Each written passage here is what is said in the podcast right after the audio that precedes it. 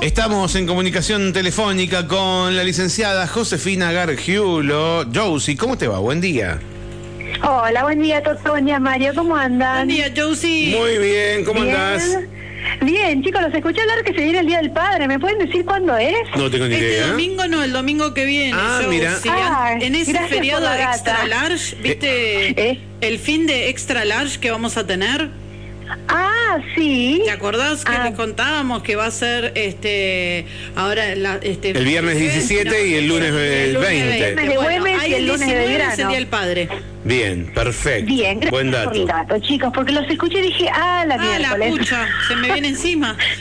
Claro, viste, hablando de emociones, se me dispararon una, una, una serie de emociones así más ligadas a la desesperación. Bueno, chicos, hoy vamos a hablar de ese tema. ¿Les parece? Bien, perfecto. A ver, contanos.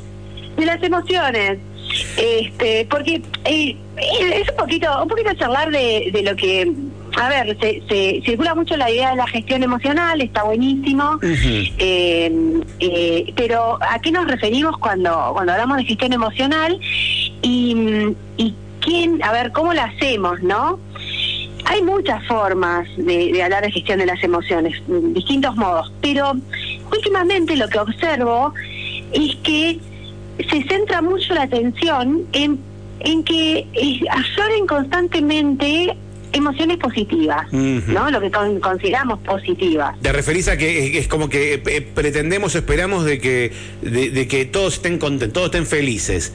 Claro, eh, es, viste como, eh, bueno, yo a eso le llamo la tiranía de la felicidad. Eh, y pretendemos que todos estén felices, sí. Claro. Y como que está bueno estar feliz, obvio que está bueno estar feliz, es lindo estar feliz.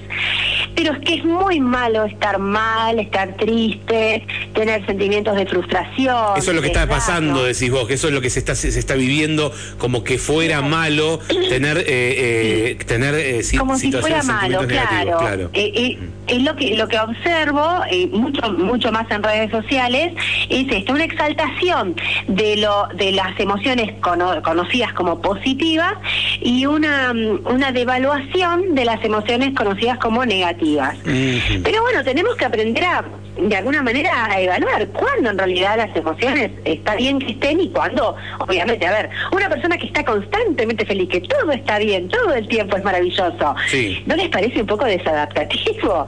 Digo, en algún punto a esa persona algo le va a pasar. Pa- Para, mí en algo, en algo miente. Mínimo un pedito atravesado tenés que tener, digo, algo que te duele la panza. Digo, a mí me ha pasado de cruzarme gente que te- se ríe, que, este- que está todo el tiempo con una sonrisa en la cara y decir, "Ah, hay algo que Es o es el gesto, o es el gesto, y tiene el gesto así y te da la sensación, pero en realidad te está puteando. Eh, no, no de mala onda, Claro, sino. es una eh, máscara. Aparte, lo que pasa es que yo te preguntaría al revés, Josie. ¿Por qué le tenemos miedo a la tristeza? ¿Por qué la le tri- tenemos miedo a la Claro, tristeza? porque vos acabas de decir, es como que eh, uno pretende que todo el mundo esté feliz. Yo qué sé, desde, desde tal vez, eh, a ver, de, de- de- de ver a tus amigos felices, porque la felicidad es algo bueno, pero vos también decís, eh, todos los sentimientos hay que expresar, hay que, hay que manifestarlos y no hay que reprimirlos.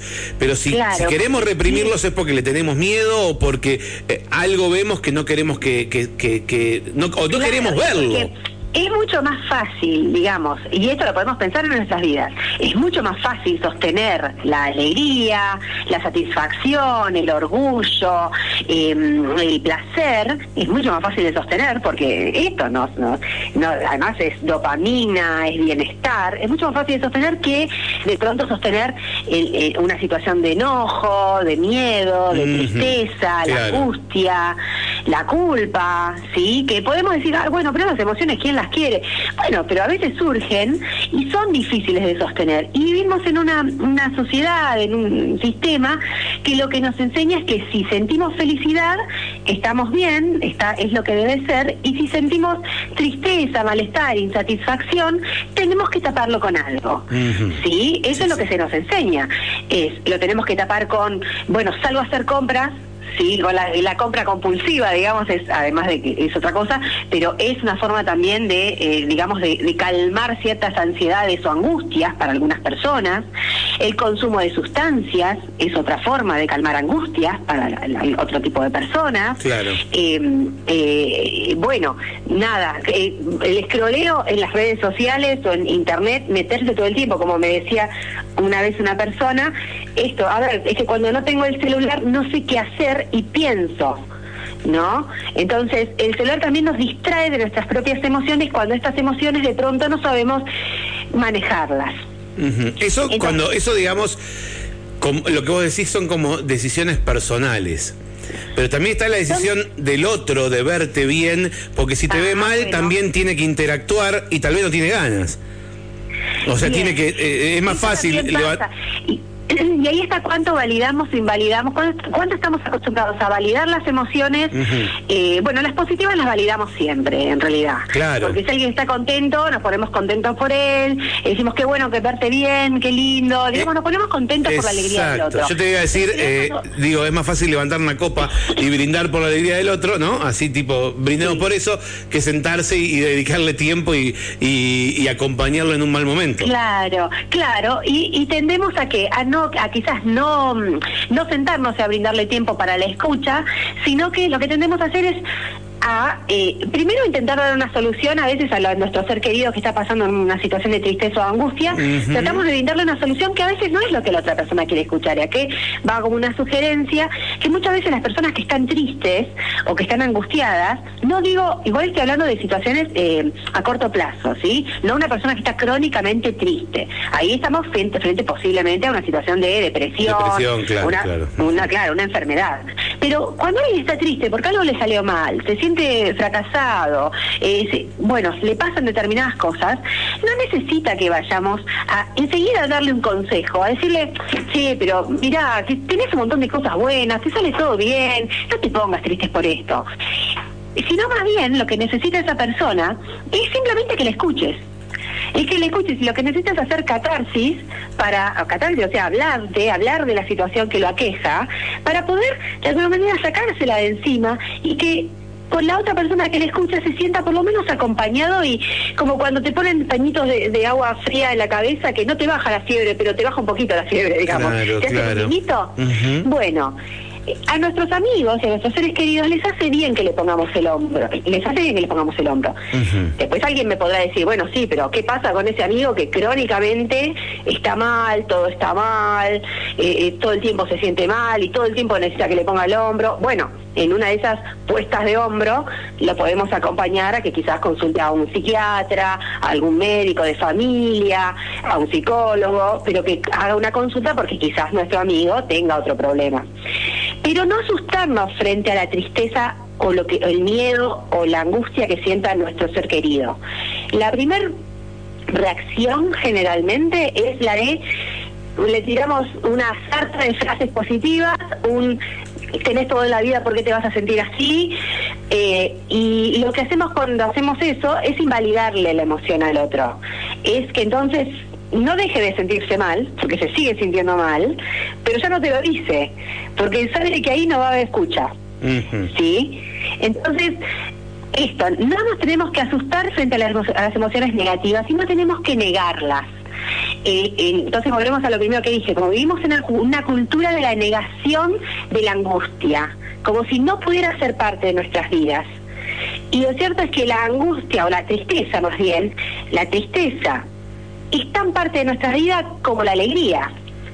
¿Sí? Sí. Solo que tiene que estar más o menos equilibrado, ¿no? Claro. ¿Se entiende? Ajá. Eh, ¿Tiene que estar equilibrado, decís vos? ¿Tiene que haber tanta tristeza como alegría? No, no, tiene que estar equilibrado. ¿Por qué lo digo? Porque no quiero que se malentienda y crean que una persona que está crónicamente triste está bien que esté así, eh, digamos. Una persona que está crónicamente insatisfecha, evidentemente en algo hay que ayudarla para que haga un cambio en la vida o para que quizás pueda recibir un tratamiento porque quizás tengo una psicopatología.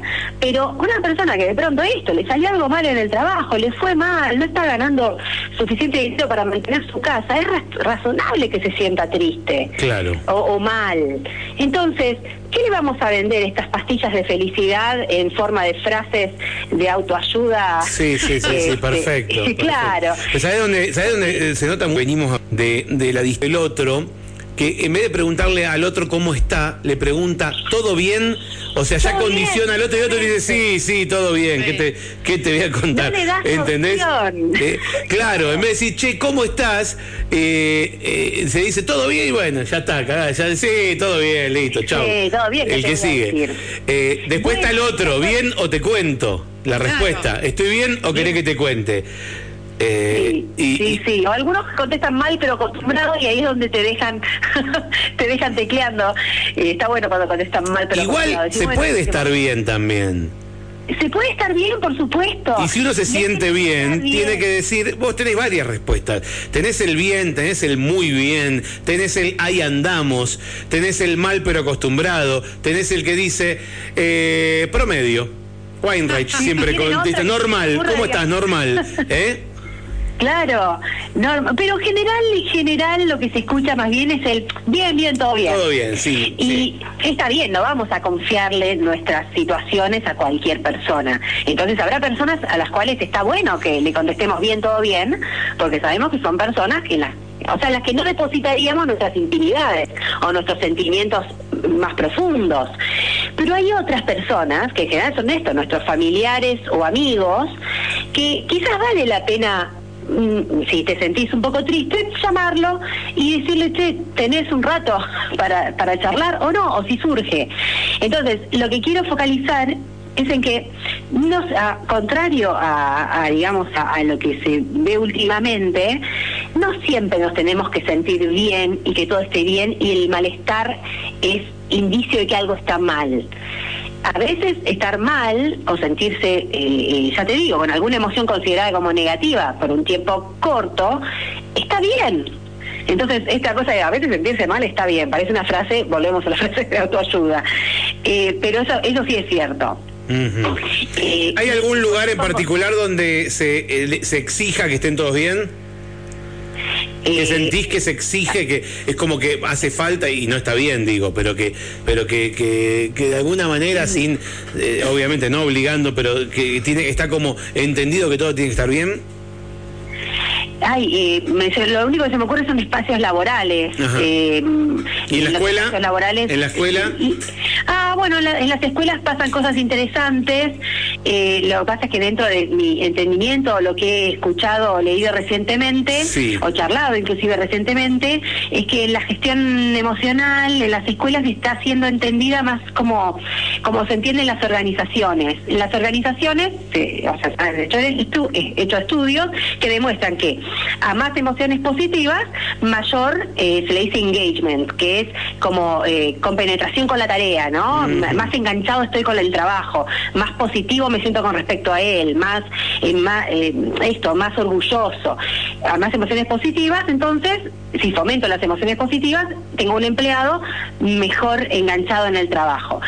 Si hay más emociones negativas, tengo un empleado que posiblemente, un empleado o un profesional que pueda tener un burnout, que es el síndrome de quemado, que es cuando uno se des- de- desilusiona del trabajo, se pone cínico con respecto a los usuarios del trabajo. Ya vamos a hablar de eso, ¿no? Le vamos a dedicar Bien, un eso espacio está buenísimo burnout. como tema. Sí. Pero lo que quiero decir es que esa es una visión organizacional que se está trasladando, o, o según lo, lo que he charlado últimamente, se está trasladando a eh, lo educativo.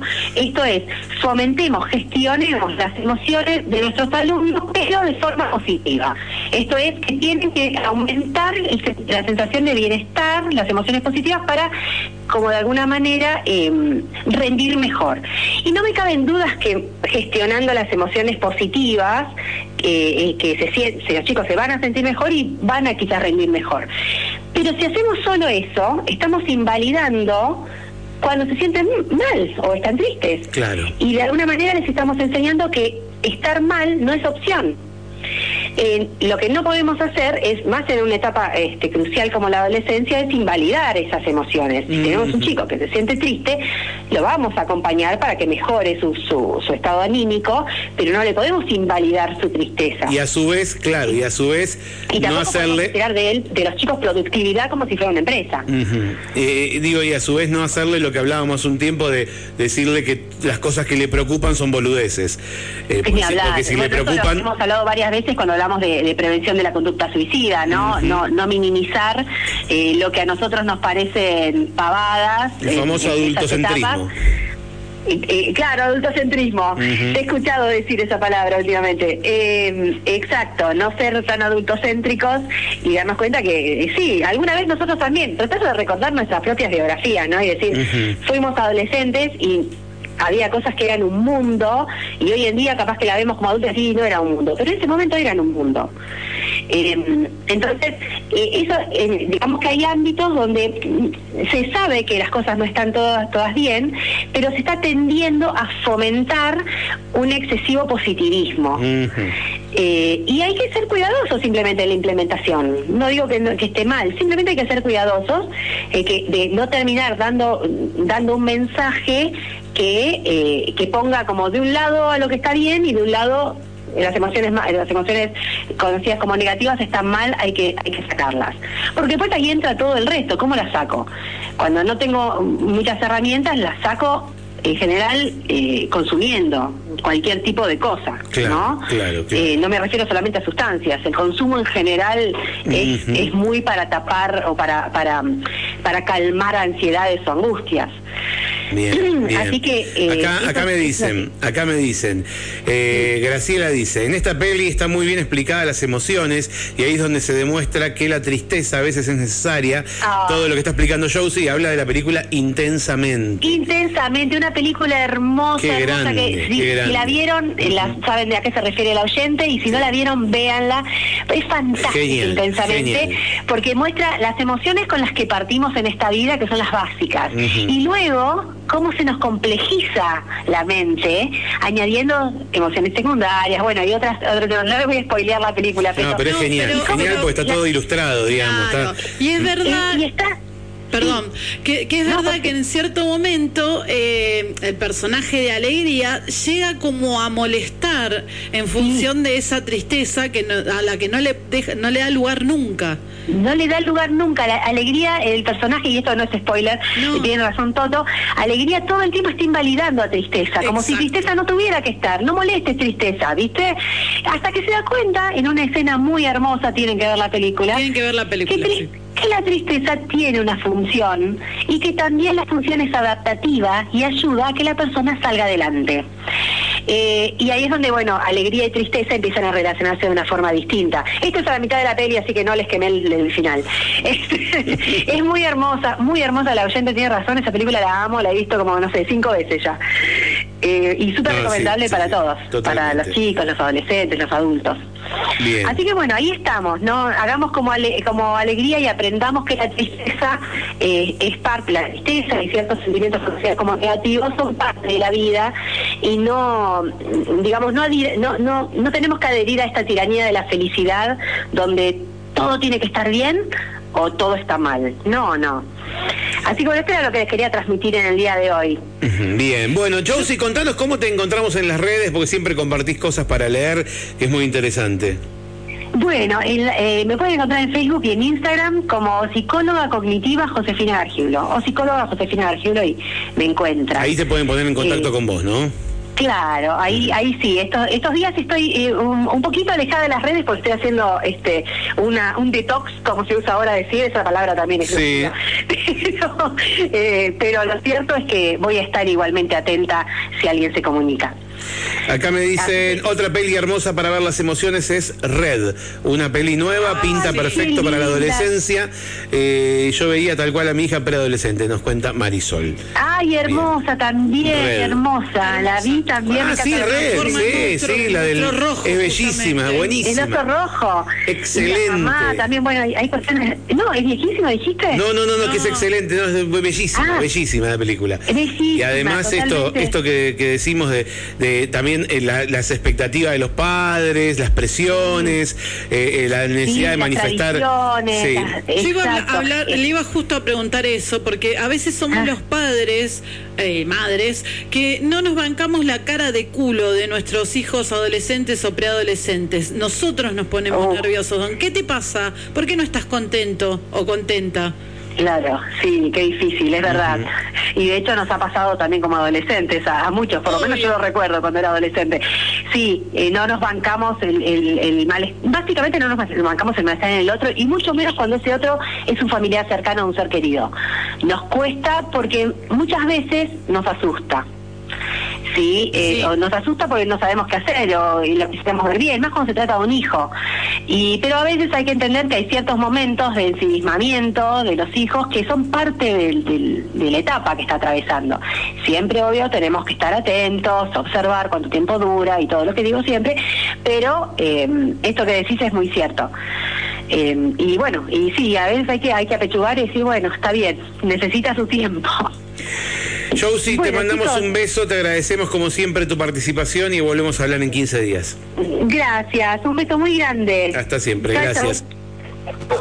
Bueno, ahí escuchamos a la licenciada Josefina Gargiulo, la psicóloga de cosas que